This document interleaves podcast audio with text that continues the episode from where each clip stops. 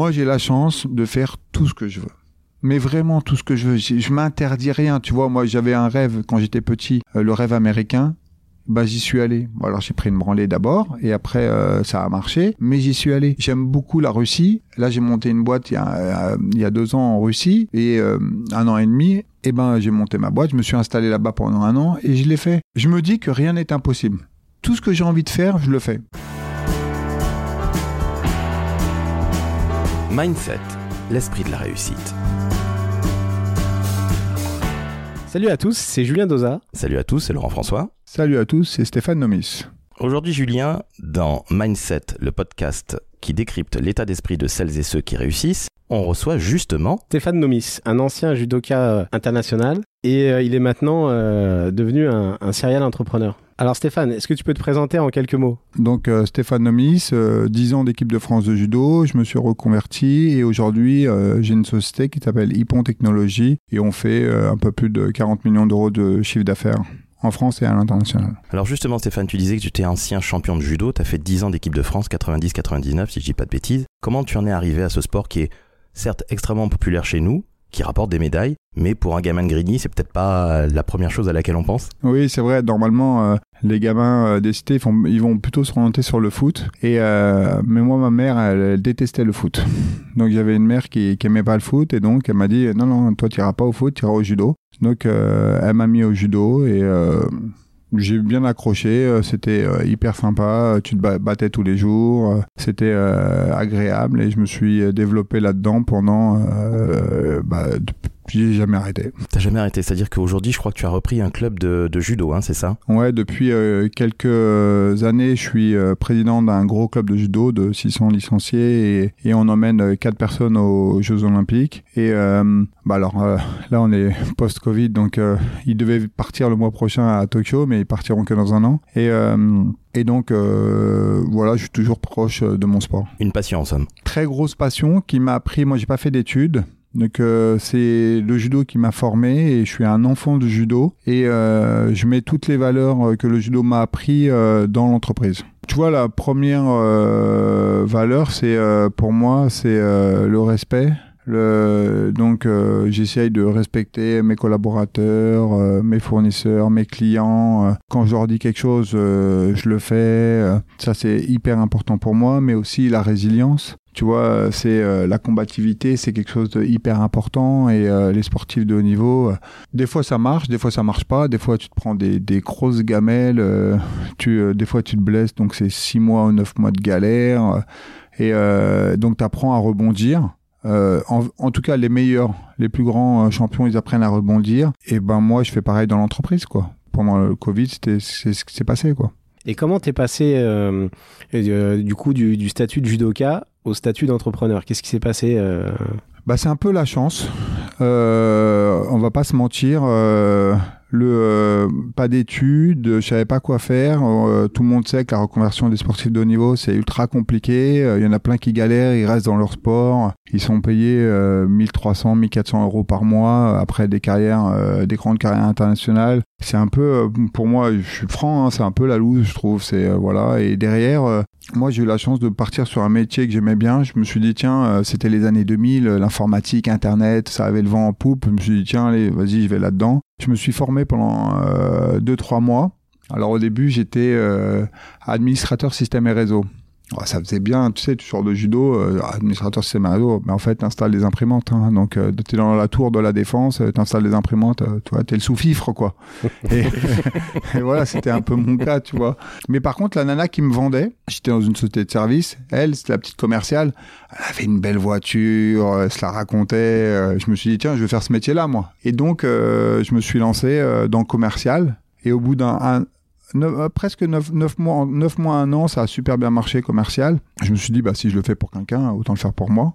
Et euh, je suis parti, euh, je me suis lancé là-dedans direct. euh, j'ai- reproduit la même société que j'ai vue. J'ai fait la même chose pour moi, quoi. D'accord, donc là t'as foncé quoi. Tu t'es dit allez, euh, euh, comme au judo, je mets pas de limite et j'y vais. Tout ce que la, la boîte faisait, j'ai copié. J'ai essayé d'améliorer euh, tous les mauvais points et, et je suis parti, quoi. Mais tu avais des associés quand tu t'es lancé ou tu t'es lancé tout seul? Alors au début, je me suis lancé tout seul et tu vois, hum, il fallait emprunter 8000 euros parce que pour créer une boîte, il fallait, euh, il fallait de l'argent et je les avais pas. J'ai fait 22 banques pour qu'ils me prêtent 8000 euros. Ah, judoka, euh, tu vois, tu te lances dans l'IT en pleine crise informatique. Euh, c'est comme si le mec aujourd'hui, à date, il veut faire un restaurant post-Covid et il a jamais eu de restaurant. C'est un peu ça, quoi. Et donc, euh, c'est pas simple. Ouais, c'est pas simple. Avant d'avoir ton crédit, tu vas, tu vas pouvoir faire des banques. Et donc, le, j'en ai fait euh, pas mal. Et après, euh, je me suis aperçu que j'avais un souci. Donc, je me suis associé avec un gars, un polytechnicien, qui lui m'a permis d'avoir le crédit. Il est jamais venu travailler dans la société, mais il m'a permis d'avoir le crédit, le crédit. Donc, ce qui a lancé ma boîte, quoi. Et comment tu démarres? Parce que tu es tout seul finalement, même si tu es un associé. Comment tu décroches tes premiers clients? Je me suis vendu comme administrateur système et réseau. J'ai très vite vu que j'étais pas un génie. Et donc, euh, je me suis dit, bon, bah, je vais plutôt vendre les autres plutôt que moi parce que c'est pas ça qui marche, quoi. Et donc, euh, j'ai embauché très vite une deuxième personne, une troisième, une quatrième personne, et voilà. Et à la quatrième personne, j'avais plus d'argent à la fin du mois parce que j'y connaissais rien en finance. Et là, j'ai eu beaucoup de chance. J'ai ouvert le bottin. J'ai tourné les pages du bottin, j'ai pris un comptable. Le premier, le deuxième, le troisième, il ils ont pas répondu. J'ai pris le quatrième. Et il est extraordinaire. Il est avec moi depuis 20 euh, ans. C'est toujours mon comptable. Et, euh, et lui, il m'a permis euh, de grandir et, euh, et de bien me développer parce que euh, il m'a, permis de comprendre ce que c'était la finance. Moi, j'y connaissais rien. Finance, trésorerie, tout ça. moi, j'avais l'impression que quand tu signais un contrat avec un client, il allait me payer tout de suite. Mais alors, il te paye 60 jours, fin de mois, des fois 90 jours, mais donc euh, j'avais plus l'argent des, des, gens que j'avais embauchés quoi. Là on a fait euh, des découvertes, il m'a il m'a appris plein de choses et voilà c'était magique quoi. D'accord, donc là tu es monté en compétence euh, tout seul ou en tout cas avec lui, c'est ça? Mmh, Exactement, sur la partie finance et gestion de société quoi. Depuis que j'ai arrêté le judo, j'ai toujours euh, lu. J'ai lu, je me suis formé en auto-formation en, en, lisant beaucoup de livres, développement personnel et tout ça. Moi, depuis que j'ai arrêté, j'en fais tous les jours. Quoi. Je, je, lis des trucs en anglais alors que je parlais pas un mot d'anglais. J'ai appris euh, à lire, euh, à lire et à, et à me former euh, sur euh, les meilleurs américains. Et, et, et, évidemment, après, mon comptable, il m'a appris plein de choses. Quoi. Bah justement, alors, ton comptable te permet d'apprendre plein de choses que tu ne maîtrises absolument pas. Mmh. Et je voudrais te poser la question, qui est peut-être très basique, mais est-ce que tu te souviens de quand ça a basculé du bon côté pour toi Où tu plus en galère et, où ça allait bien?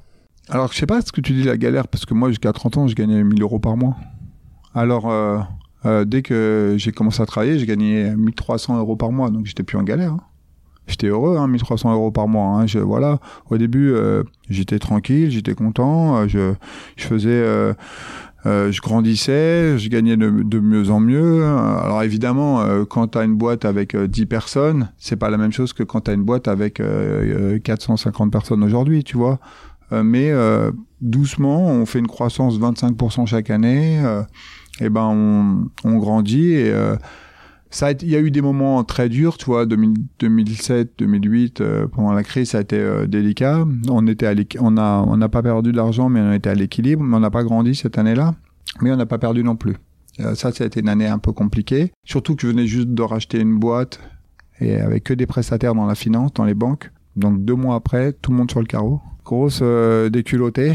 Et donc là, j'ai perdu un peu d'argent. Et mais euh, on a réussi à, se battre et on a rebondi et on a on a continué à voilà mais donc ça c'était vraiment 2000 2007 2008 c'était vraiment pour moi la plus grosse crise. Pour moi c'était plus dur en 2007 2008 que là que là euh, euh, Covid et je rebondis un peu sur euh, cette question de, des difficultés, parce que souvent on a l'impression que l'entrepreneuriat c'est assez lisse, hein, c'est-à-dire qu'on monte, on monte et, euh, on, rencontre euh, jamais d'obstacles, j'ai dire, à la, au développement de l'entreprise. Et, et, je voulais savoir toi un petit peu quelle était la, dire, la plus grosse difficulté que tu as pu surmonter, ou en tout cas, voilà. Bah, celui qui dit ça, c'est un menteur. Quand tu es chef d'entreprise, des merdes, t'en as tous les jours. Voilà, t'en as plein et voilà, et euh, t'apprends à les gérer. Tu sais, le chef d'entreprise, en fait, il, il, il, résout que des, euh, des, problèmes, quoi. Il passe sa vie à résoudre des problèmes, euh, à mettre les bonnes personnes aux bons endroits. C'est ça la vie d'un chef d'entreprise, quoi. Et moi, les gens, ils viennent me voir que quand ça va mal, quoi. Quand il y a un problème, ils viennent me voir. Hein. Quand ça va bien, ils viennent pas me voir.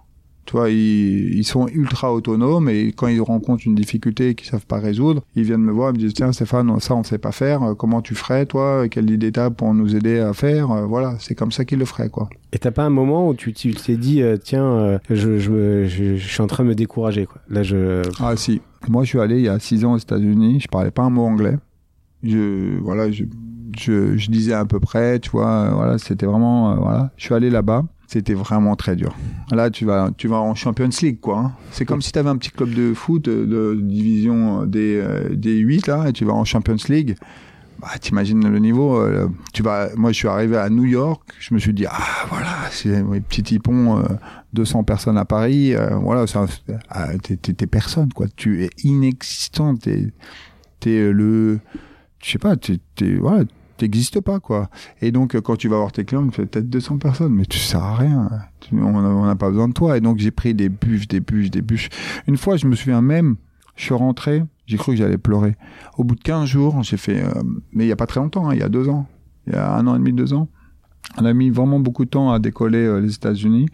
Euh, j'ai fait 15 jours, j'ai appelé, je sais pas, allez, 100 personnes en 15 jours, ou peut-être 200 personnes, alors que je suis chef d'entreprise de 400 personnes. hein. Et les gens, ils me répondaient pas, ou me- j'arrivais même pas à décrocher un rendez-vous. Et ça, c'est vrai, ça a vraiment, vraiment dur, vraiment dur à vivre. Et, euh, et les, les, États-Unis, c'est encore un autre monde. Et euh, aujourd'hui, on fait euh, 7 millions d'euros de chiffre d'affaires là-bas. Euh, on a 70 collabor 60 collaborateurs. Euh, ça se passe bien. On a ça même pendant la crise, ça s'est bien passé, mais ça a été, ça a été vraiment, vraiment dur. Et, et, et j'ai, je devais rentrer deux jours plus, euh, deux jours plus tard. J'ai demandé à ma mon assistante, euh, vas-y, prends-moi un billet d'avion. J'en peux plus des États-Unis. Ramène-moi. Ouais, donc c'était pas au départ le rêve américain. Ouais, c'était pas. Voilà. Euh, euh, et puis euh, voilà, au bout, au bout de 9 mois ou 10 mois aux États-Unis, euh, on a failli plier les Gaules. C'était ultra difficile de démarrer. Ça a été vraiment, vraiment très dur. New York, d'ailleurs, on était à New York. J'ai pris tellement une branlée que je me suis retrouvé à, à Richmond, en Virginie, quoi. Donc, comme à New York, c'était pas possible, je, me- je, suis parti à Richmond, en Virginie, pour démarrer Hippon. Et une fois que j'ai démarré Hippon, j'ai réussi à Richmond. Je suis remonté à Washington. Et une fois que je suis remonté de Washington, je suis remonté à New York. Mais d'abord, j'ai pris une belle, belle. euh, Quelques portes dans la tête. Ah ouais, bah oui. Mais justement, comment ça se fait que un gars qui parle pas l'anglais, comme tu le disais toi-même, tu le lisais mais t'étais pas méga fluent? Ah non, je, non, je parlais pas. Je, je faisais deux phrases, quoi. Euh, voilà. Mais justement, un gars qui parle, qui fait deux phrases dans une langue qu'il ne maîtrise pas, c'est normal qu'il prenne pas de rendez-vous. Mais ce que je trouve absolument incroyable, c'est que tu t'entêtes, au bon sens du terme, Mm. que tu continues et que ça marche. Qu'est-ce qui fait que tu as un ressort comme ça de, type qui, malgré les, portes dans la tête, euh, bah, il, les défonce toujours? Je trouve ça génial. Je pense que au judo, j'ai appris à tomber et à me relever. Tu vois, au judo, tu fais ton combat, tu tombes, tu te relèves, tu tombes, tu te relèves.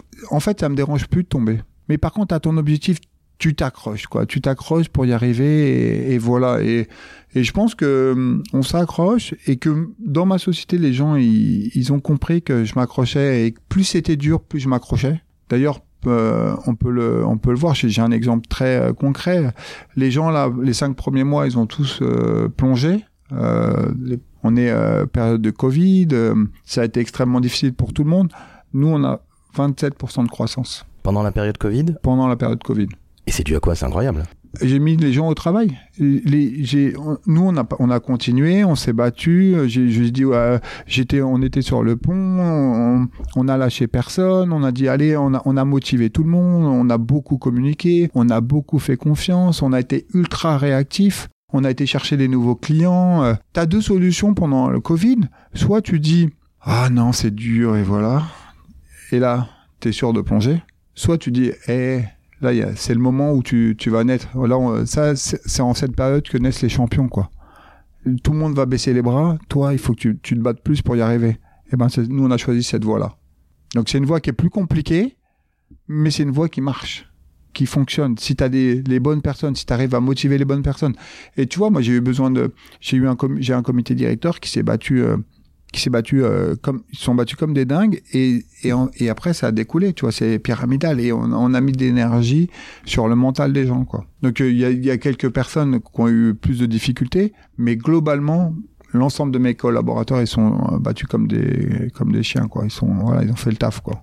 Et justement, en tant que dirigeant d'entreprise, tu te considères un petit peu, entre guillemets, comme un entraîneur, comme un coach mental, comme un exemple, comme le premier commercial de l'entreprise, que tu as été aux États-Unis, et puis évidemment en France au début.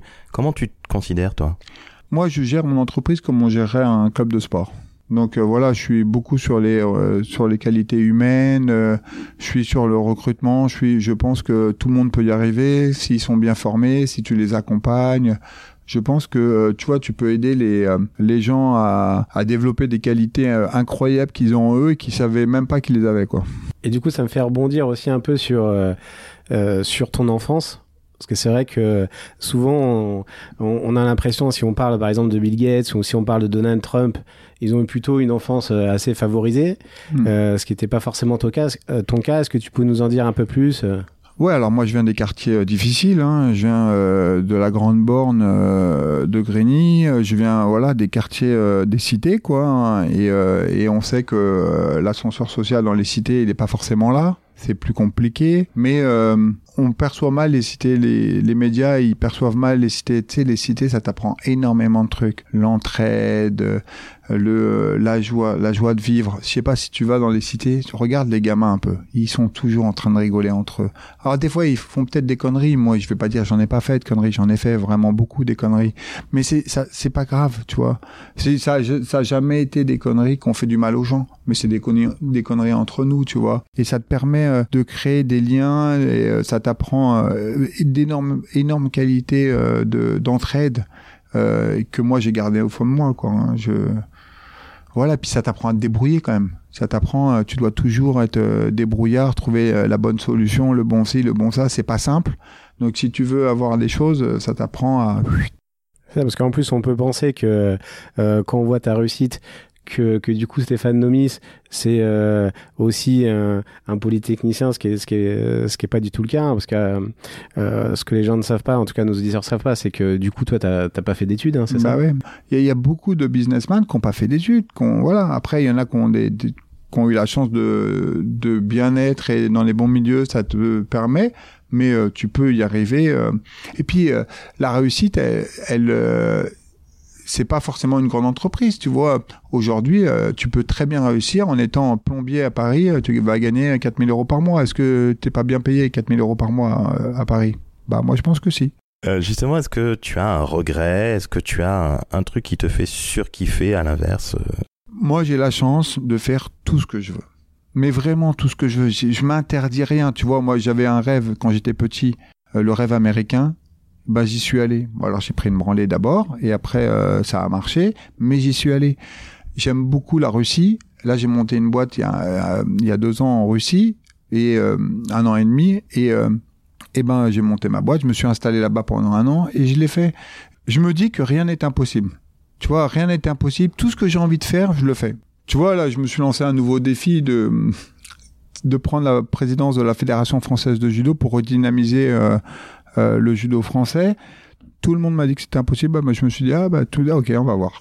Et donc, euh, je me suis lancé ce nouveau challenge et on verra ce que euh, ce qu'il en est au mois de novembre. Mais ça me paraît plutôt pas, mal parti, quoi. Et du coup, c'est quoi le, le moteur de Stéphane Nomis? Tu vois, je pense que c'est le petit Stéphane des cités auquel le prof de judo disait que je serais rien, auquel le prof de le prof d'école disait que je serais rien, que je réussirais jamais. Je me souviendrai toute ma vie, hein, ce, ce, ce, prof de judo, j'avais 10 ans, qui vient, ma mère vient le voir et dit, oui, Stéphane, il a envie d'être champion. Et il regarde, il regarde ma mère et il dit, euh, non, mais Stéphane, bon, peut-être qu'il sera peut-être ceinture noire, hein, mais euh, voilà, faut pas compter sur le judo. Et ben, tu vois, j'ai eu envie de prouver et, et ce besoin de reconnaissance, je l'ai gardé toute ma vie, quoi. Donc je pense que je vis euh, ma vie. Tu sais, faut savoir, faut pas avoir peur de dire voilà, j'ai besoin de reconnaissance, j'ai besoin qu'on m'aime, j'ai besoin qu'on dise tiens Stéphane il fait des belles choses quoi. Il fait euh, voilà. Moi je crois que c'est ça qui me fait avancer quoi. C'est pas l'argent, c'est pas le truc, c'est c'est que les gens ils voilà que les gens ils se disent ouais on peut partir d'en bas et quand même réussir et qu'il n'y a pas de il y a pas d'obstacles qui sont pas qu'on peut pas dépasser, surmonter, casser, percer donc Stéphane aussi, ce qu'on voit euh, assez régulièrement aussi auprès d'entrepreneurs, c'est que euh, pour ceux qui viennent du euh, d'en bas, ils ont l'impression qu'aujourd'hui que c'est des imposteurs, quoi, qu'ils sont là, mais ils devraient pas être là, c'est pas forcément leur place. Qu'est-ce que tu en penses? J'ai connu ça au départ, et surtout j'avais j'avais une peur bleue des gens qui avaient des et un respect énorme des gens qui avaient qui faisaient des études. Pour moi, j'avais l'impression qu'ils étaient supérieurs à moi. Vraiment, les mecs euh, qui, qui avaient fait euh, Polytechnique, Centrale, HEC, tout ces, tous ces trucs-là, j'avais l'impression qu'ils étaient supérieurs à moi parce qu'ils étaient plus intelligents que moi, et voilà. Et en fin de compte, ce temps-là, il est révolu pour moi. En fait, euh, c'est ce que tu fais de ta vie qui est important. Et euh, au début, peut-être que j'ai eu ce sentiment-là, mais maintenant, je sais que je suis un mec bien et que je suis à ma place et que je vais continuer à grandir et que parce que ce que je fais, ben, je le fais avec euh, beaucoup de bienveillance et euh, ça me positionne sur un, truc où je sais que je fais avancer euh, les gens, quoi. Et je connais mon rêve en plus. Mon rêve, c'est de me lever un matin et de nourrir 10 000 gamins et de me dire voilà, je donne à manger à 10 000 gamins chaque jour comme Coluche avec les restos du cœur. Exactement, voilà, exactement. Alors, sauf que moi, je donnerais de l'argent à des, pour l'Afrique, tu vois, parce que je pense qu'ils ont plus de besoins que nous. Et, euh, mais tu vois, c'est ça. Moi, j'ai mon objectif. Mon objectif, c'est pas de vendre ma boîte. J'ai pas, j'ai pas cet objectif. J'ai eu des belles propositions euh, qui permettraient moi, mes descendants, de vivre les prochaines années. Mais c'est pas ça qui m'intéresse. Tu vois, moi, je me sens beaucoup plus utile en créant de la valeur et en redistribuant cette valeur. Tu vois, l'opération que j'ai faite sur Grigny, euh, dont on parlait tout à l'heure, euh, d'apporter des ordinateurs pendant le Covid à des gamins qui n'avaient pas d'ordinateur et qui pouvaient pas suivre l'école. Et eh ben, tu vois, c'est ça qui me nourrit, moi. Moi, c'est ça qui, quand j'y suis allé, j'ai repassé quatre jours à Grigny. Alors, c'était, j'ai repassé euh, d'ailleurs cinq jours, mais vraiment quatre jours à temps plein à Grigny, avec ces gamins, ces familles et tout ça. Et ben, moi, j'ai kiffé, quoi. C'était là que je venais, j'ai kiffé. Je me suis dit, tiens, bah, voilà. Et le, et de, de redonner, redonner vraiment, ça, ça a du sens pour moi. C'est, c'est, c'est ce qui me fait, j'allais dire bander, mais je, peux pas le dire. Excusez-moi, excusez-moi. Attention. Et le, mais tu vois, et, mon rêve, c'est ça, c'est qu'un jour, je puisse me lever, me regarder dans la glace, dire, ok, tu donnes à manger à 10 000 personnes aujourd'hui. Ouais, c'est beau. Hein. C'est mon rêve, c'est mon rêve à moi, quoi. Et le, et le, l'informatique, c'est un moyen. C'est juste un moyen, quoi. C'est une passion ou finalement, c'est comme tu le dis, un, un moyen, un gagne-pain?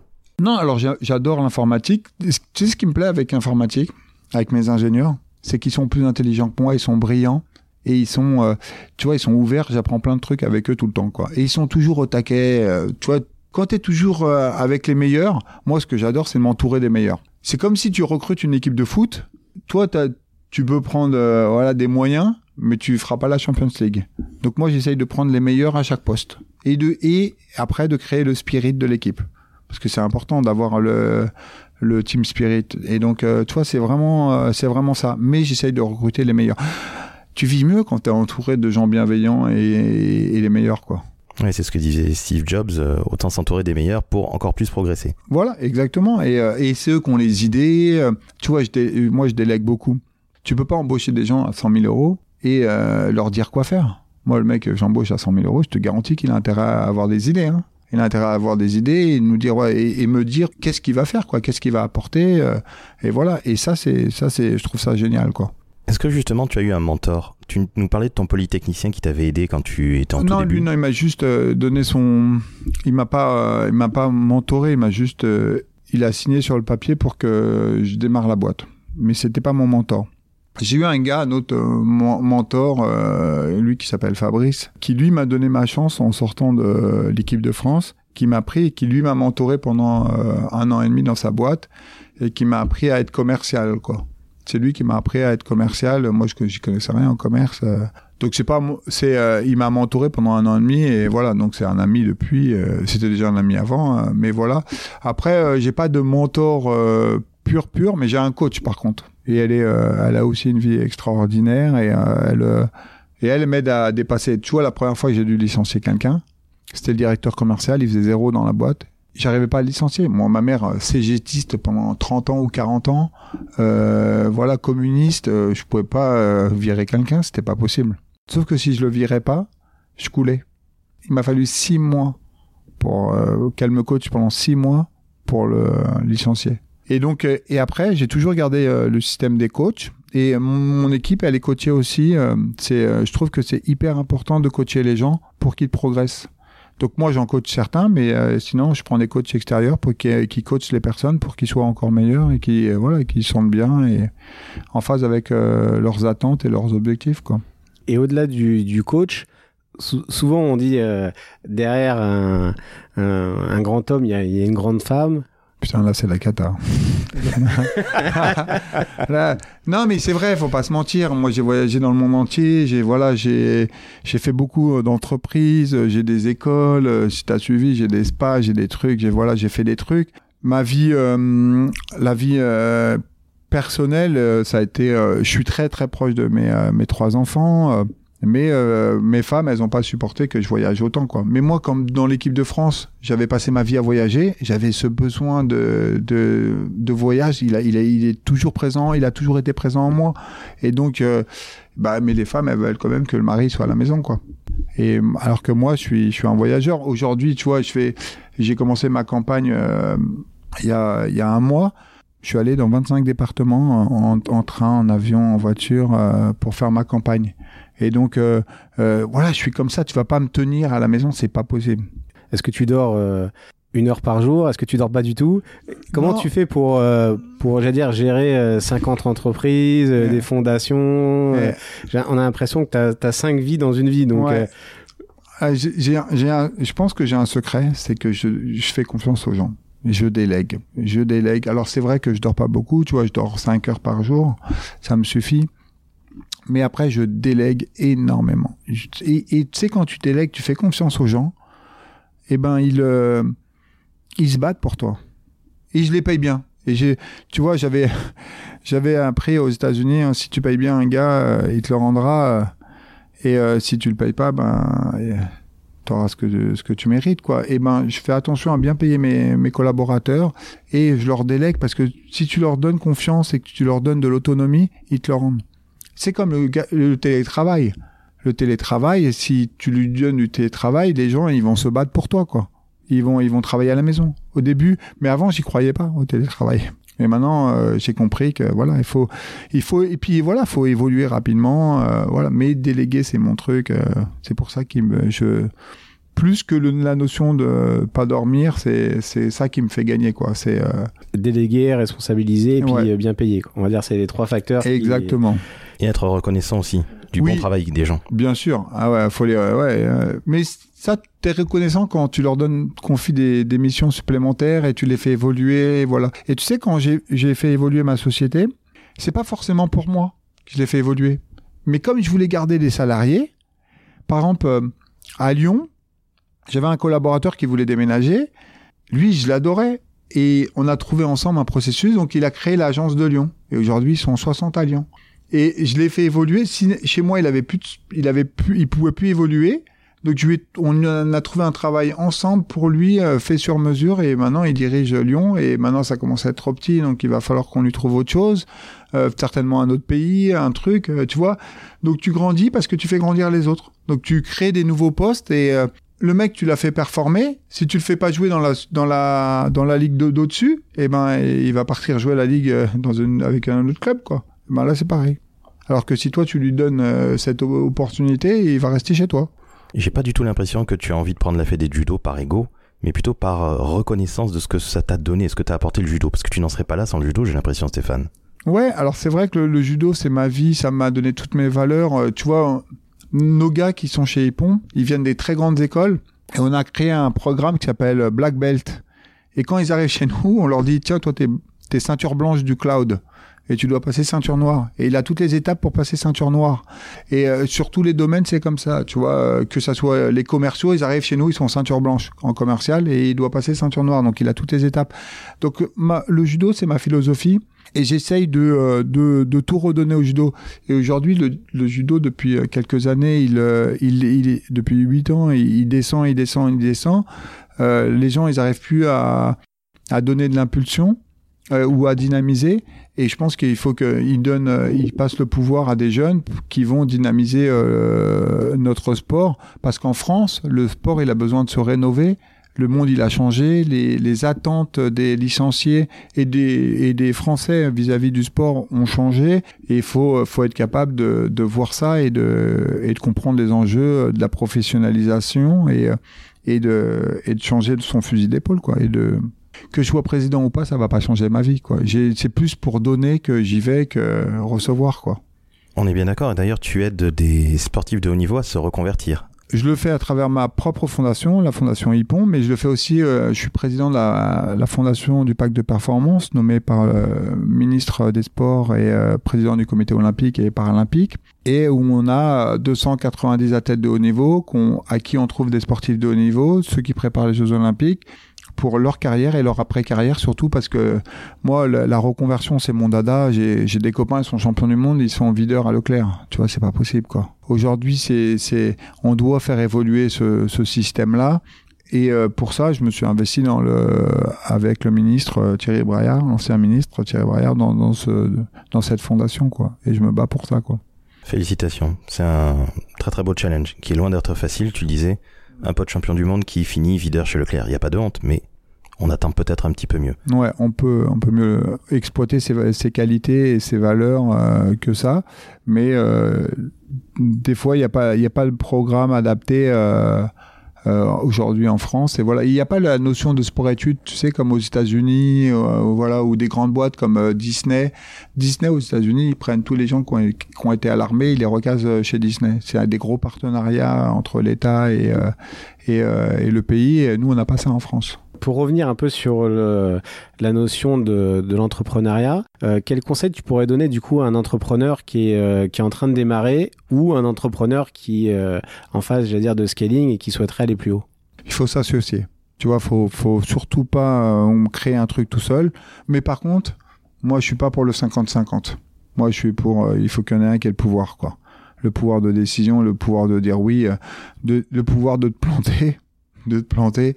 Euh, mais tu vois, le, le 50-50 à un moment donné où euh, euh, ça va, ils vont, les gens, ils vont se, ils sont, vont se friter et personne va vouloir prendre la décision. Alors que s'il il y en a un qui a, qui a, plus, à un moment donné, il dit bon bah on y va. Alors que moi, chez Hippon, même si j'ai le pouvoir, j'ai jamais pris de, de décision de manière unilatérale. Ça m'est pas arrivé c'est toujours euh, collégial, ah, du management participatif. Aujourd'hui, tout le monde a besoin de ça et puis pas être à 8 quand on crée une boîte, 7, 5, euh, tu vois, peu nombreux, euh, sur euh, ultra spécialisés. Arrêtez de croire qu'on invente un truc, hein. tout est déjà inventé partout dans le monde, hein. tu fais que copier un truc qui existe déjà, ou tu, tu vas l'améliorer, ou ci ou ça. Mais des Uber avant Uber, il y en avait déjà. Sauf que ce Uber, il a marché. Des Facebook avant Facebook, il y en avait déjà. Mais sauf que Facebook, il a marché. Tu vois? C'est euh, c'est euh, ne pas croire que voilà des outils informatiques. C'est voilà, les gens ils croient qu'ils ont créé l'outil, mais tu vas voir les Chinois ils l'ont déjà fait ou les Japonais l'ont déjà fait. Voilà, tu, tu comme t'as pas la connaissance de tout ce qui existe, mais tu retrouves à peu près les mêmes idées. Hein, mais mais c'est pas grave. Tu peux créer en, en copiant une idée euh, Tesla, il, fait des voitures, mais il a changé euh, quelque chose. Il a tout, il a changé le monde des voitures, quoi. Avec ses voitures euh, électriques, c'est des machines, ça. Donc euh, voilà, donc ça, c'est des conseils. sois humble quand tu quand tu démarres et trouver un bon banquier. Ça, c'est important aussi, parce que le banquier, c'est un bon partenaire. Faut le voir comme un partenaire qui va te permettre de grandir. Et il est essentiel pour faire de la facturage, pour faire des crédits, pour faire des leasing, pour faire des découvertes, pour voilà. Comme euh, l'argent hein, et la trésorerie, c'est la clé du business. Euh, si tu veux investir, en tout cas. Et donc euh, là, c'est hyper ultra important d'avoir un bon banquier. Donc ça, c'est voilà, le comptable, le banquier, c'est des gens qui vont te permettre de faire des choses. Et après, dans en conseil, utilise les freelances, les plateformes de freelance pour tous tes trucs. tu n'es pas obligé d'embaucher quelqu'un pour avoir un site internet tu prends un site euh, Upwork, euh, euh, tu prends un gars pour 1000 euros, il va te faire un super site internet, voilà quoi. Utilise les, les, services de freelance pour tout ce qui n'est pas important, ce qui n'est pas ton métier de base quoi. Moi, quand j'ai créé ma boîte, ah, j'étais nul en juridique, hein, j'y connaissais rien. J'étais sur société.com. Je suis allé sur le site, j'étais voir une grosse société que j'aimais bien, j'ai acheté les statuts, 4 euros, copier-coller, Hop, et voilà, pour 4 euros, j'ai eu des statuts euh, de, euh, d'une, euh, d'une grande boîte qu'ils ont payé 1000 euros, quoi, ou 2000 euros, mais peut-être même plus certainement. Et donc voilà, tu vois, il faut être malin. Soit essaye d'être malin et, et d'utiliser des, toutes les ressources qui sont sur Internet. Tu, en as, tu peux tout faire sur Internet. Et, et qu'est-ce que tu penses aussi des, des, des jeunes entrepreneurs qui, qui délaissent un peu le côté business et qui sont plutôt sur une phase euh, on va lever des fonds, on va lever des fonds, et puis le business on verra plus tard. moi, j'ai du mal à comprendre comment ça marche ce, système-là. Tu vois, de manière, on voit bien, il y a pour 100 boîtes, il y en a une qui va marcher, euh, mais il y en a 99 qui vont pas qui vont pas marcher. Mais après, ils, apprennent, ils ont pris de l'expérience ces 99 là. Euh, moi, je suis très business euh, orienté, quoi. Quelles sont les qualités qui te, qui te servent le plus aujourd'hui en tant qu'entrepreneur, en tant que philanthrope, en tant que sportif? Et en tant qu'homme bah, la résilience, je pense que c'est ma qualité number one, la combativité, la résilience, voilà. La bienveillance, je l'ai en moi aussi, tu vois, c'est une qualité qui est importante et euh, euh, avec ce feeling, les gens, euh, le courant il passera assez rapidement sur les sur les sur les entretiens et c'est et ça te permet de bien t'entourer, bien d'être avec les bonnes personnes et ça, je trouve que c'est une qualité importante pour moi. Ok, bah écoute, merci Stéphane, c'était absolument génial. J'avoue que c'est la première fois que je tombe face à un entrepreneur qui est aussi avenant, sympathique et surtout c'est pas du chiquet qui joue pas un rôle. Donc je tenais à te remercier pour le temps que tu nous as accordé. Julien, je crois qu'on va se dire à bientôt sur Mindset, le podcast qui décrypte l'état d'esprit de celles et ceux qui réussissent. Ciao. À bientôt Stéphane. À bientôt, merci.